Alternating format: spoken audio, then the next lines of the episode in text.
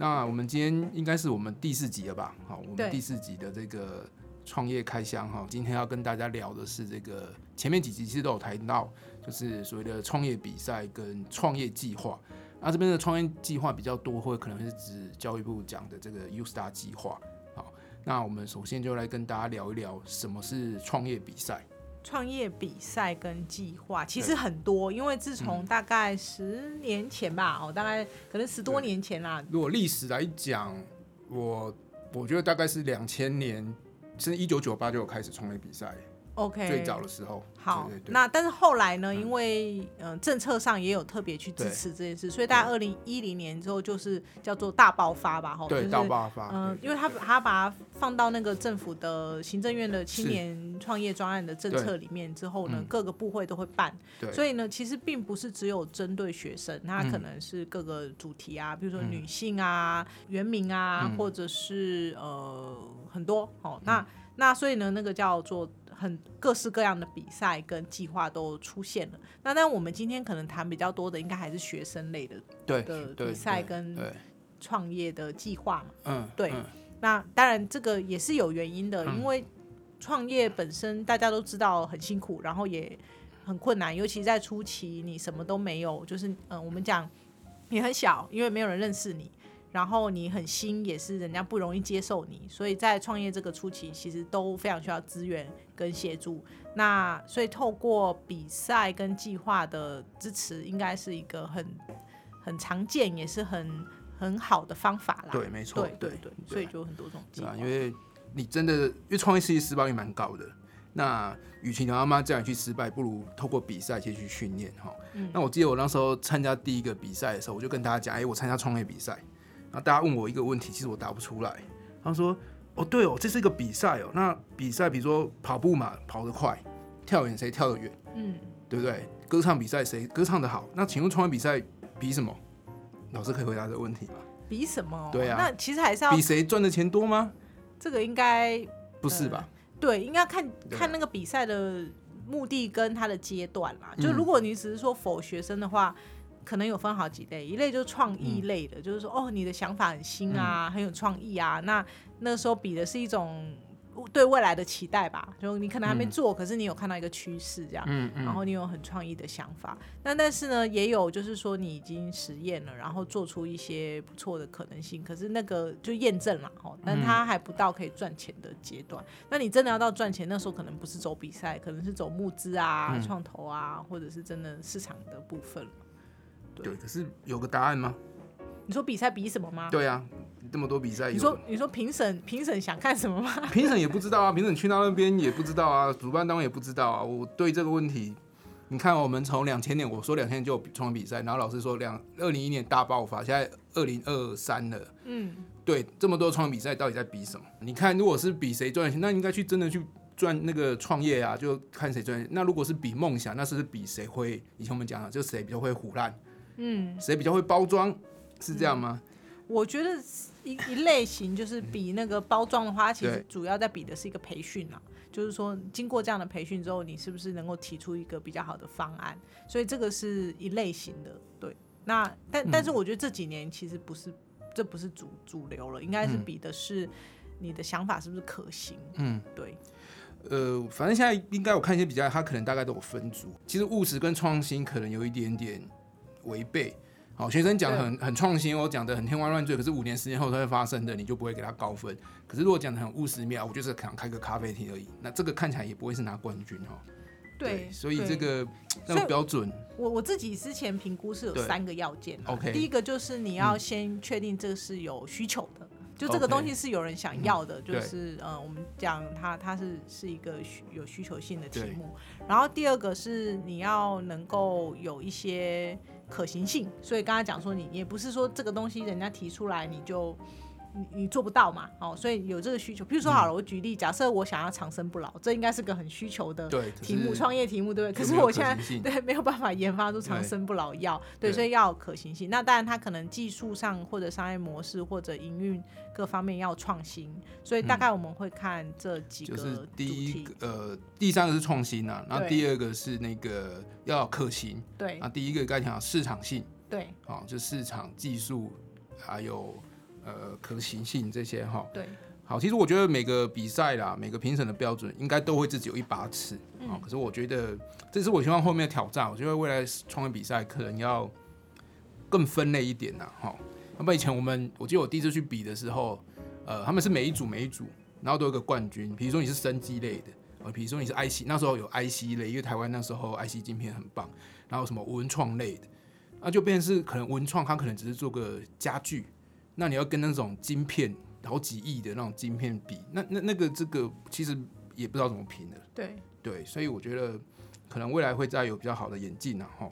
那我们稍微刚才有讲到历史啦，就是呃，我我那时候比我那时候记得我们那最有名的是叫 We Win 跟 Tick 一百，嗯嗯，对。然后我那时候比的时候是第六届、第七届，啊，我大概那时候是二零零四零五，所以我才说可能一九九几就有了。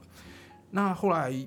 这几年比较听到创业比赛，老师有听过哪些啊？这几年有蛮多民间办的哎、哦，对，对啊，嗯那他们可能要讲创业比赛哦，如果要分类的话啦，就是像那个呃然后，各学校各部会都会有啦。对对对，像之前之前的科技部，现在国科会他们有就办 FIT 嘛，对啊是 FIT 啊然后对跟 FIT 那个也最近也很有名，这十年的，对对，跟龙腾微笑他们那时候是比较偏技术类的嘛，科技类的。对对对对。那文创龙腾微笑，我那时候是第一届，我不知道现在还有没有，不过最近好像又又看到了。对对就我觉得中间可能有停办了，因为中间好像有一阵子没听到这个消息。对，那 Tick 一百还是有，只是它有转型，有加社会企社会业的。企业类的，对，对。那我觉得它中间也是有停办啊。对，因为我觉得中间停办，中间有发生一些就是现象，就是说大家觉得，哎、办这个比赛到底目的是什么？就学生，就像刚刚维特一开始问是为了创业吗？是为了赚钱吗？还是为了学习？然后他们他们的初衷应该想创业，可是民间的话，你刚才讲听了一把，它背后是炎华嘛。对莲花研华他的董事长，我们跟他聊，他当然是想要知道一些新的发展，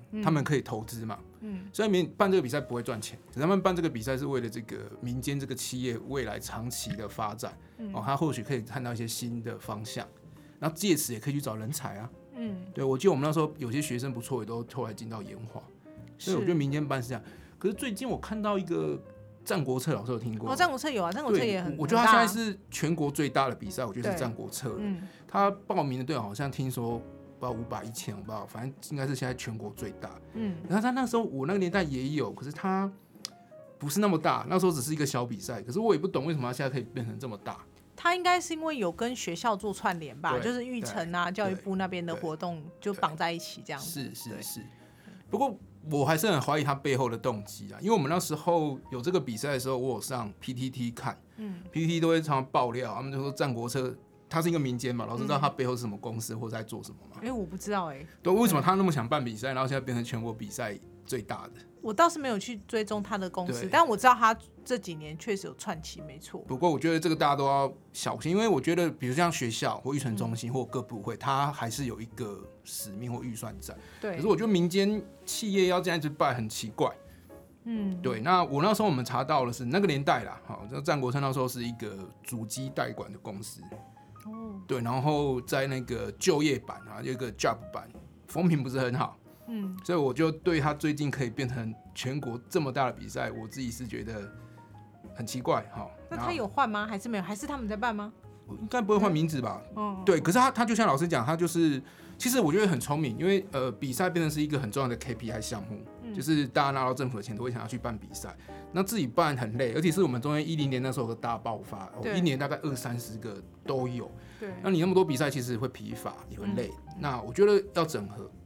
然后刚好就抓了一个点，就是而你们各个学校都要办，那不如我们来弄一个大的。可是你各个学校办，嗯，你要听谁的？然后就让战国车出来，他每年就都会找一个主办啊，然后可能高科啊、云科，哎，今年应该在云科，嗯那去年好像是台台东东嘛，对他每年都有一个比较大的学校来主办，嗯然后就变成是一个传统了，哦，所以我这几年看到它就是一个最大的比赛，嗯，对。我之前有带学生参加过战国策啊，对。但是我那时候觉得蛮，反正经验上嗯就是蛮蛮、比较没有办法那么容易获奖，就是一个是维特奖，因为它竞争很激烈然后另外一个是去比赛，它有一种模式吧，就是我们之前讲说，嗯、我发现很多学校的呃各单位其实已经找到一种比赛的模式所以我其实那天去比，我还记得我们在等，然后旁边的老师他就是说啊，反正他已经很得心应手，嗯他的学生都是经过了种种历练过后来的。对然后我想说哈，我们虽然也很认真，可是好像在比赛上的那种模式跟经验上，那个时候的我觉得没那么有经验啦，对啊。但这个是一直以来我自己的挣扎，就是说。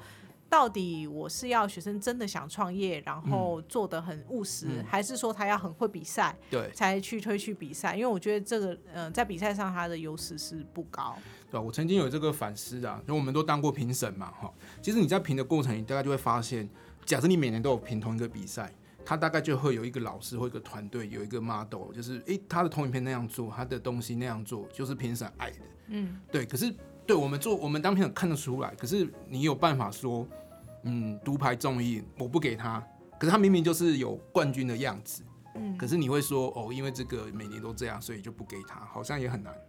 对啊，对啊，所以所以其实这真的也也很困难啦。对，嗯嗯那但是我自己会觉得，后来我我应该说，我有个心路历程，就是我有一阵子因为这样，我就不太鼓励，或者我自己就不太想带哦学生比赛。我曾经对也有听也有讲，有有有听过是讲过。对啊，因为我一直我一直反对的，嗯，对，但是、呃，应该是起因于我跟韦特的老师啦，刘长荣老师，他就问了我一句话，他就说：“嗯你们不要再比赛，赶快去创业。”对啊，然后所以那时候我就有些生气，说我们在创业啊，我们明明就有创业，可是他觉得我们在比赛，所以后来我就意识到说，哦，这两件事确实不太一样。嗯。那真正想要创业的学生去比赛，常常也会很失落，因为他可能因为他的东西虽然可以可以赚钱，可是不一定能够拿奖。那呃，当然最好的比赛的冠军，或是嗯大家期望的，应该是你既能够创新，又能够可行。所以嗯其实它好像似乎也不应该是一个矛盾冲突啦。就是说，如果你两者兼具，也很也是有可能的。对，那你就是最厉害的啊！你本来就是会 present 然后或者你就是会嗯有那个模式。对，所以我本来学生时代我是很想创业的，嗯可当然我们都会害怕嘛，因为创业很多未知啊，很多失败啊，会害怕，所以就想去参加比赛。所以我们那时候，我我也只能去参加比赛来取得这些经验嘛。我就参加十几个，好，然后有得奖没得奖，不过整体来讲是 OK 的，是很棒的。那那那时候刘团长也是问我们一句话嘛，对，所以你不创业吗？那我后来问我内心，其实我参加那么多创业比赛，你问我，其实我反而就不敢创业。嗯，对，就是没有参加创业比赛这样，我们是想创业才去参加比赛。可是参加那么多比赛之后，呃，反而就不敢创业。那老师好像做一些研究，是不是也得到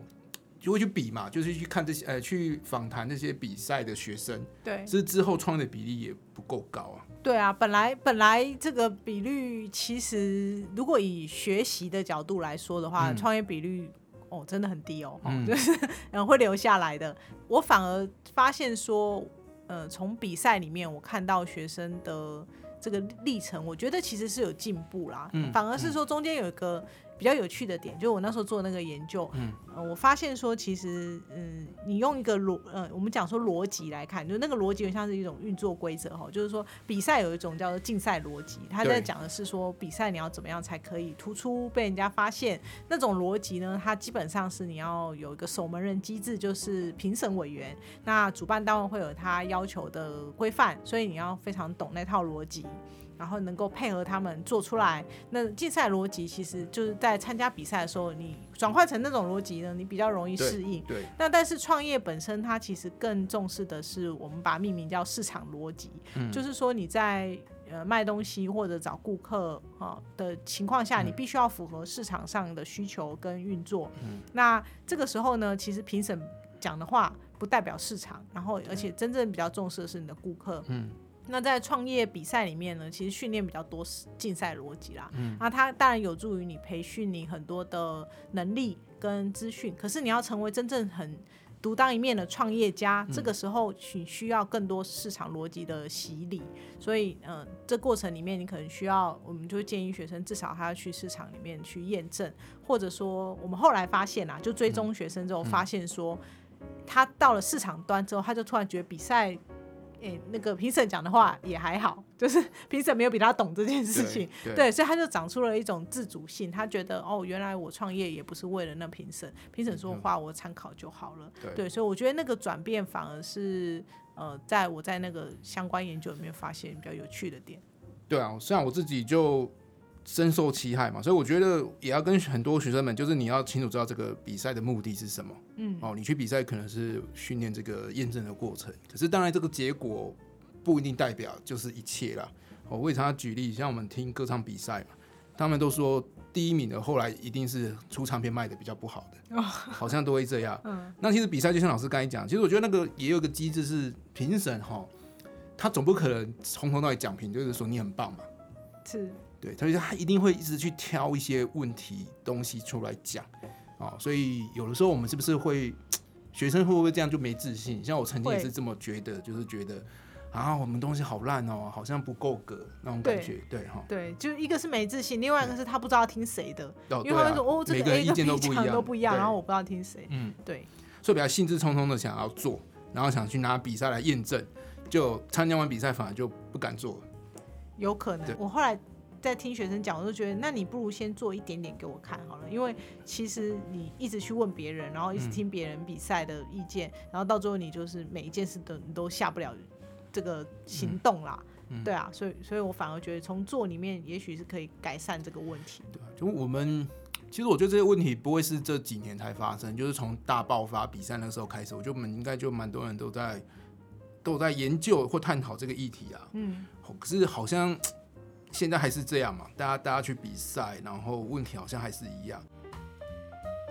那这样我们聊下来，还这么支持需要比赛吗？或者是还是会建议大家去比赛吗？我后来刚刚跟韦特讲我那个心路历程，我最近带学生比赛，我觉得还是有必要，嗯因为如果在学生时期他有一些这样的经验，也不是坏事，因为他可能可以先培训一些基本的技能，然后嗯嗯知识。也许他比赛的目的真的不是立刻要去创业吧，嗯，嗯然后，而且我确实也在这个过程中看到学生的成长。也就是说，嗯、平常你给他出个作业，或你叫他做某件事，他并不会，诶、很有动力。可是他比赛有时候他真的是蛮投入的，然后你会看到他很快的蜕变，然后甚至嗯看到别人比他厉害，积极度会提高。对对，我也同意啦，就是这个过程的确问我，其实不后悔参加那么多，因为中间得到的收获跟学习是更超过于结果的。只是我觉得大家心态要改。那我这边也想要聊一下，就是比赛其实有在进步哈。对，我觉得我当初参加比赛的时候啊，那个大纲啊，就是一二三四五六七八九十哦，我们那时候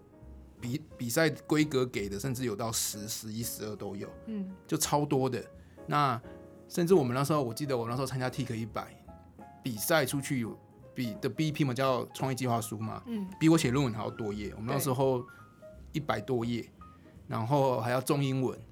好、那真的是很痛苦。不过我看现在的比赛非常好，甚至有些是不一定要写 BP 的，他就是交个简报，那也越来越少页。对，对，然后我记得我那时候去比赛，呃，大概都要讲十十五分钟。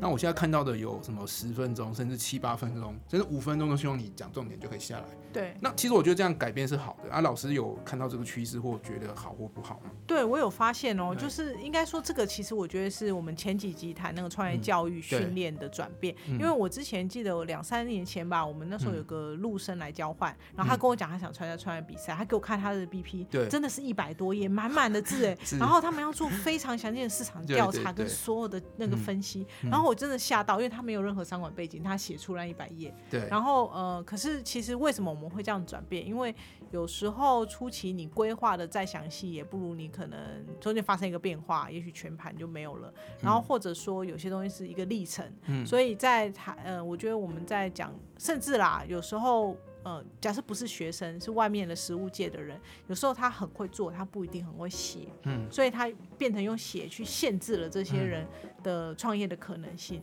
所以后来大家比较着重看他的嗯想法跟嗯他的、呃一些表达能力吧，就是说你能不能很短的时间讲出重点来，我觉得他可能是大家更看重的。对是，，但但是当然，如果你真的要创业，你愿意写出那一本也是没有问题，只是说用那个来作为门槛的时候，有时候会真的也是有点太太折磨大家了吧？对对。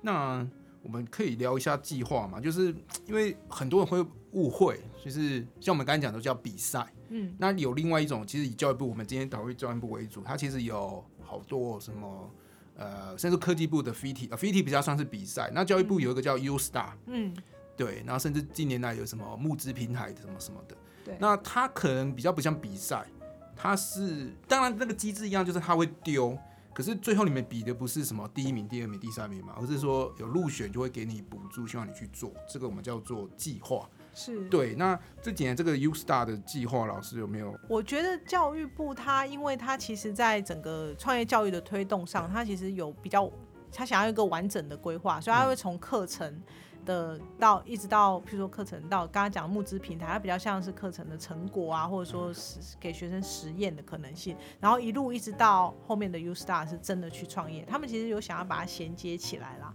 那呃用计划的形式，我觉得它的好处就是说，因为比赛很容易可能就是比完就没了嘛，嗯，那他用这个比较有衔接性的规划的话，它可以包括中间呃一阶、二阶，然后现在的比赛都拉很长哦，都或者计划也都拉很长，就是你要先入选，然后书审，然后面审，对，然后培训，然后到最后还要访视，嗯然后呃对，然后还有很多的后面的长期的那叫什么追踪辅导，对，所以我我自己觉得他们是这样子的概念在执行，所以就会把它做成这样子，比较长期。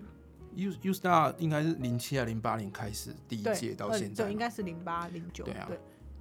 有有出过什么很棒的创业公司还是学生吗？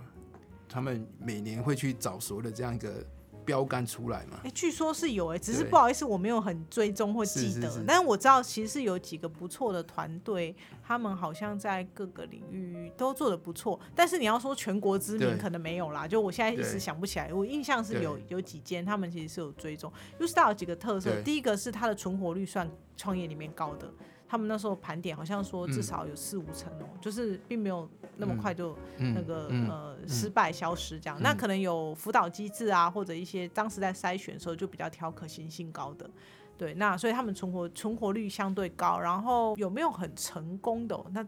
韦特有记得吗？我就是不记得啊，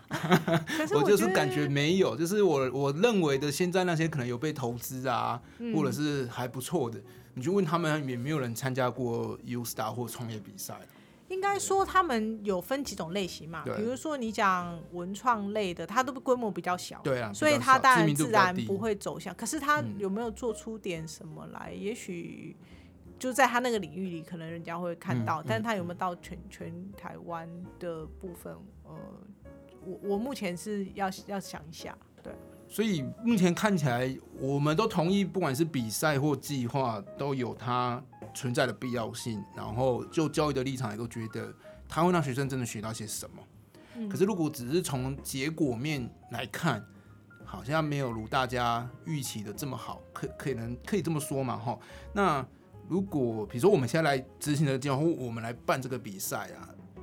老师有没有想过我们可以怎么做吗？我们来执行或我们来办吗？对对怎么做嘛？维特有想法吗？我有有我呃，分成比赛跟计划嘛。其实比赛我以前不，我我我先讲，我不赞成创业比赛，我反而不赞成创业比赛，因为我觉得创业要拿来比赛，除非那个标准真的定的很好了。可是我很鼓励学生，尤其是商我自己商管背景，我很鼓励学生参加商业竞赛，因为我觉得那个真的就是实物发生会，他会给你一个 case，一个个案。可是创业比赛有点，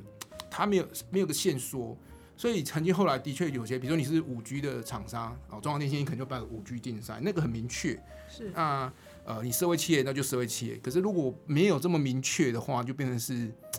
就是那个标准很难去统一，然后就很难，所以我才说那个就等于是大家在 假设真的两三个都很好，可是他们东西就是不能比，按、那个我觉得硬要评比出来是很痛苦的。它不像是跑步，对啊，你你怎么样不管我就是看一百公尺谁跑几秒。是，所以我我我觉得商业竞赛比较好啦。所以因为这样，所以我觉得如果比赛要办得好，可能要更细一点哦。就是你是一个，比如说像 AI 嗯，哦，那我们也不知道 AI 到底可以干嘛，那你就办一个 AI 的竞赛，就是你 focus 在某一些上，那也可以再细分，比如说呃三年内发生的事情，或是五年内或十年内的。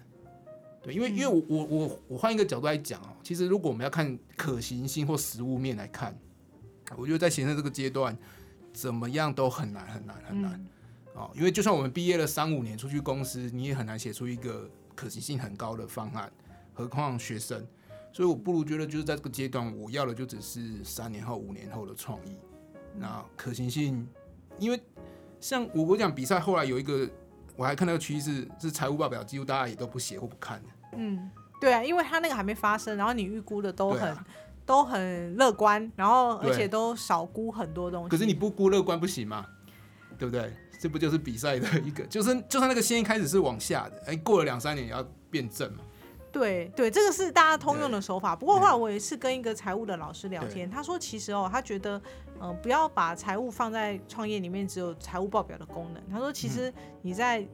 在决定这个题目适不适合的时候，你其实有这个概念是好的。对对对，对，因为你一开始的时候，你就完全不了解那个嗯成本啊，或者说那个、那个市场的状况，你就觉得哎、这样子我就跳下去。其嗯实那到后来财务报表怎么怎么编也没什么用啊，因为那个，就没错没错，对啊，所以其实它的概念还是重要，就是要有这个基础概念很嗯重要。就是你不要叫学生想一大堆东西，就算到后来其实他是赔钱的。那对啊，对它它基本它要有就是。呃赚钱成本成本费用概念要有，对可是我要讲的是呃报，因为我们那时候编的真的很痛苦，我们那时候要嗯编三大报表，然后编个五年。对好，然后我看现在的也不要你编了，因为你编的一定也不准，也嗯不好。好，所以我反而回到商业模式，哎，商业模式里面其实就有讲到这个收益面跟成本面，有 OK 就就是有过就 OK，不会这么的精细啦。哦，那那这就回来就说，就是这个太实物面了，所以我会觉得在学生这个阶段做这个太久了。是哦，那不然就是要另外一种比赛，另外一种比赛就是像我们其实之前有提到，我就是真的给你钱啊，嗯，啊，比如说三万块、五万块、十万块，你就去做，然后做回来，那个才那个基准一样嘛，对对吧？你的初初始点是一样的。哦，我们现在叫夜市摆摊大赛，然后一个月啊、每个人多少钱，哦，类类似这样。嗯，那那我觉得这个会更，你要实际面，这应该更实际吧？对啊，要不然你写计划书，我觉得怎么样都很难。是对，这是我对于比赛的想法啦。那如果是计划面的、啊，因为 U Star 我曾经，因为因为那刚好是我毕业后，我那个时候真的很想很想要申请，因为我记得我那时候刚好是第一届，可是那时候我很不知道我为什么就会有这个想法，我那个年纪那个年代是这样，我就觉得我干嘛要回去拿这个啊？嗯就觉得哎、诶我我在外面创业开公司的，不就是自己要好的吗？为什么要回去好像跟学生抢这个东西？我那心态是这样，可是我发现现在大家创业的心态好像是啊，这个就是不拿白不拿。嗯，因为政府其实就刚刚前面讲很多这相关的嘛，那当然它有很多种类型、很多种阶段啦。嗯所以其实有一些，因为 U Star 它要求是你还没成立公司，所以你成立公司的话，大概你也不能申请。然后所以常常很多人去咨询啊或询问的时候，他都会先问说你成立公司没？因为这在很多计划跟比赛，它是一个基本门槛。嗯嗯就是它，它会区分你是哪一种类型的。你如果是那种非常非常呃想法类型，可能就是还没成立公司。那你是成立公司，当然经济部啊也有很多类型的计划嘛。我们也知道它就是比较像什么 SBI 啊那一种的，对对那它也有给新创型的申请。那不过如果是学生类型的话，对，大概大概大概呃这个资源还是会很想争取啦。因为 这个这也是我看到另外一个弊病啊，因为我也曾经送过 U Star 也辅导过嘛。嗯，你真的要拿到钱，那那为什么这些单位想拿到钱？因为 U Star 它有个机制很特别嘛，就是比如说他给你五十万，他不是说都给创业团队，是好像会有十五万是给辅导你或育成的的那个单位。对，没错。对，所以那个单位就变成是一定要拿到，嗯他不拿到，他可能这个今年就少了一个缺一个人的缺额啦。是那他们要怎么样才能拿到？一定是越接近开公司的状况才拿到，因为老师刚有提嘛，这几年也是希望你离开公司越来越近嘛，希望你可以活下来。所以我们以前遇到啊，就是他在外面开公司的，或者是已经做一些东西，他只是做一个新产品开发，就公司内想做个新产品开发，是他因为这个就回来申请，然后找学生，然后对，就说我要另外开个公司。可是这些东西是我们内部本来在做的，了解。那这个就不公平了嘛？对，因为其实应该讲说比赛没有办法完全资讯对称，然后呢，尤其像他一第一阶段是书面审查的话，对你其实是很多资讯被屏蔽的，嗯就是说你要真的要想尽办法去看到这些是很难啊。但是它里面确实有时候写的时候你还是看得出来的，就是隐隐约约，那就要有经验的人稍微可以判断，但是他没办法没办法完全。然后即使即使有些人呃发现他搞不好也不觉得这是个问题，嗯所以其实这个在评选上会有一些障碍。对，没错。对啊，所以我觉得计划，其实我有想过，如果换我们来执行，其实也很难说会执行的更好，嗯。因为只要是有有规则、有计划，你只要久了就一定会有一些漏洞在了。哦，那我也只能说，其实 U Star 也不错，它每年好像都会有一些新的，它不是每年都一样哦，就是它还是叫 U Star，嗯。它每年好像都会有一些新的作为或新的规定。对，它是因为它搭配政策啦，所以比如说啊，假设今年呢有社会企业或新南向，嗯。或者一些比较新兴的议题，他们想要鼓励，他们就嗯会把它、对。呃，不管是分支或嗯加分，他们嗯。会有一些调整。对啊，我觉得这个也很好啊，与与与时俱进嘛，就是最近流行什么或政策需要什么，就去多招募那一些的团队。这这个我看到也是不错。那当然，甚至有些书面的要求，我也觉得好像也是越来越精简的，跟当初相比。对精简，然后另外一个是，我觉得评审的接受度其实也蛮高的。嗯就是说我刚刚我们前面有提到说写计划书要一百页这种事情，其实他那个训练是你要商学院的训练才有办法，一般人他想创业，他没有办法做出那么完整的调查。是，对啊，所以所以精简我觉得也是好的，因为他就是看你可不可可不可行，或是市市场性、创新性，他就很快就可以判断了。对。所以整体来讲，我们的结论大概会觉得说，比赛计划是还蛮重要的一环。那大家的观念跟态度可能都要稍微转变，因为我也曾经听过有一些辅导单或者是怎么样，就是说，对你们这个很适合比赛，你就是拿比赛奖金就可以了。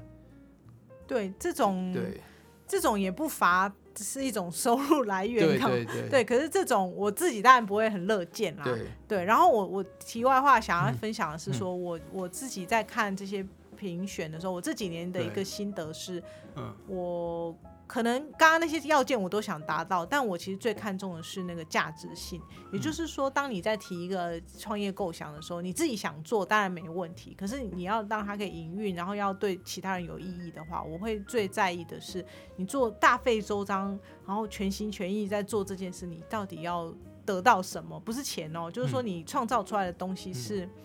呃，为谁解决什么问题也好，或者你能够达到什么样子的呃社会性的或经济性的意义，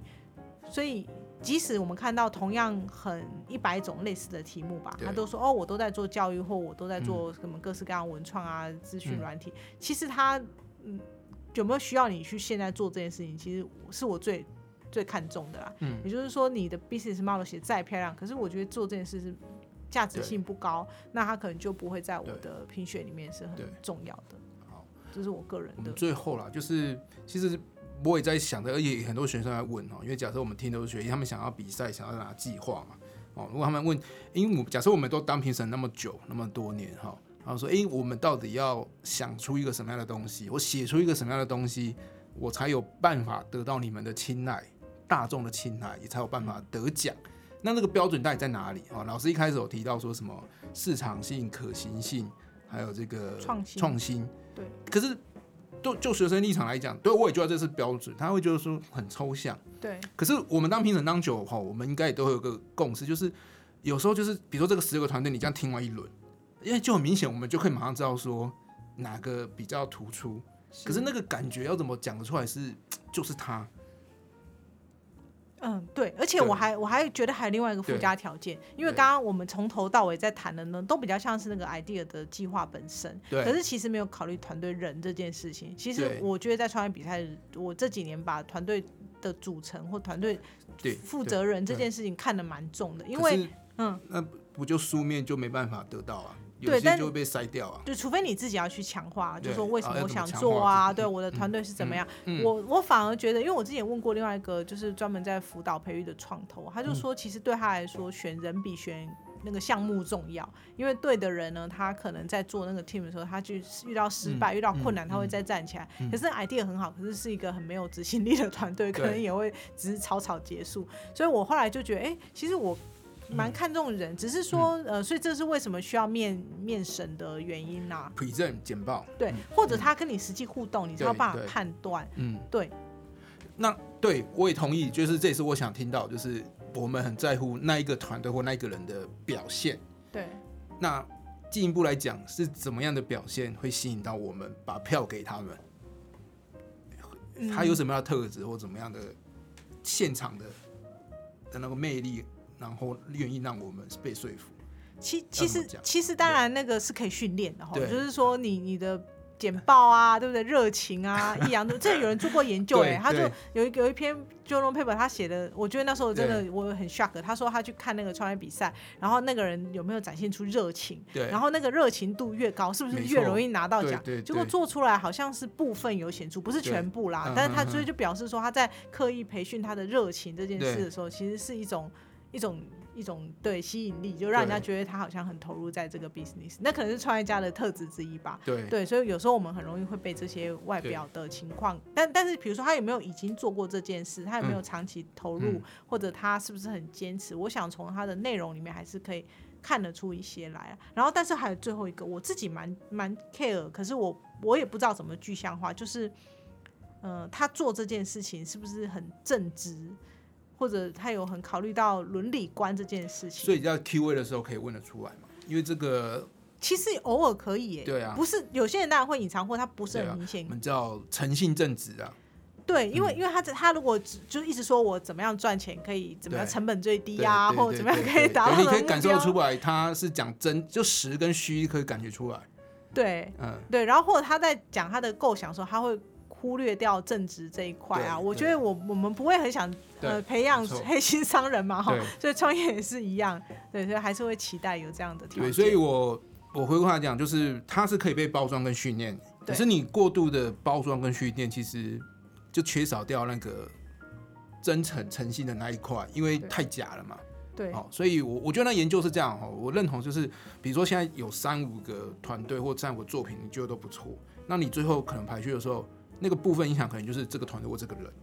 可是我们又同意，就是说这个团队或这个人，因为你过度的训练，就像我们听去比赛唱歌，有些人感情放进去，可是你会知道那感情很假，嗯，就是太技巧性了。对，那为什么素人好像大家很喜欢？就是他可能有很多瑕疵，可是你就会发现哇，从他的表现里面，你可以感到一种感动，还是印象深刻。没错应该是这种。我们在找的应该是这种。没错，没错，对，我不好意思，我再补充一句，其实这两种都有可能出出来，就是对会被浮出来，就是一个是很很会比赛的那种，他当然难，你一定不会忽略他，没错。但是很素，但是很真诚，这种也会嗯出现。有时候他那个计划书写的很朴实，但是他你看得出，你可以明显感受，到他的对错误，可是对这个不就是真实世界嘛？可是又可以感受到他那个积极跟热情，跟他就是真的很真诚的态度是可以感受得到。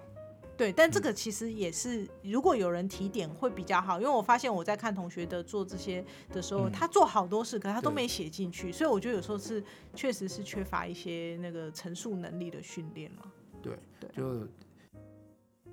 今天我们跟老师聊这个比赛跟计划，我在想，我们下一集或许可以找，比如说有执行计划或透过计划或参加过比赛的学生们也来聊一聊，嗯或者是看怎么样的人来聊，看是不是跟我们想的差不多，或者他们有其他不同的观点。嗯，好好没错，对好，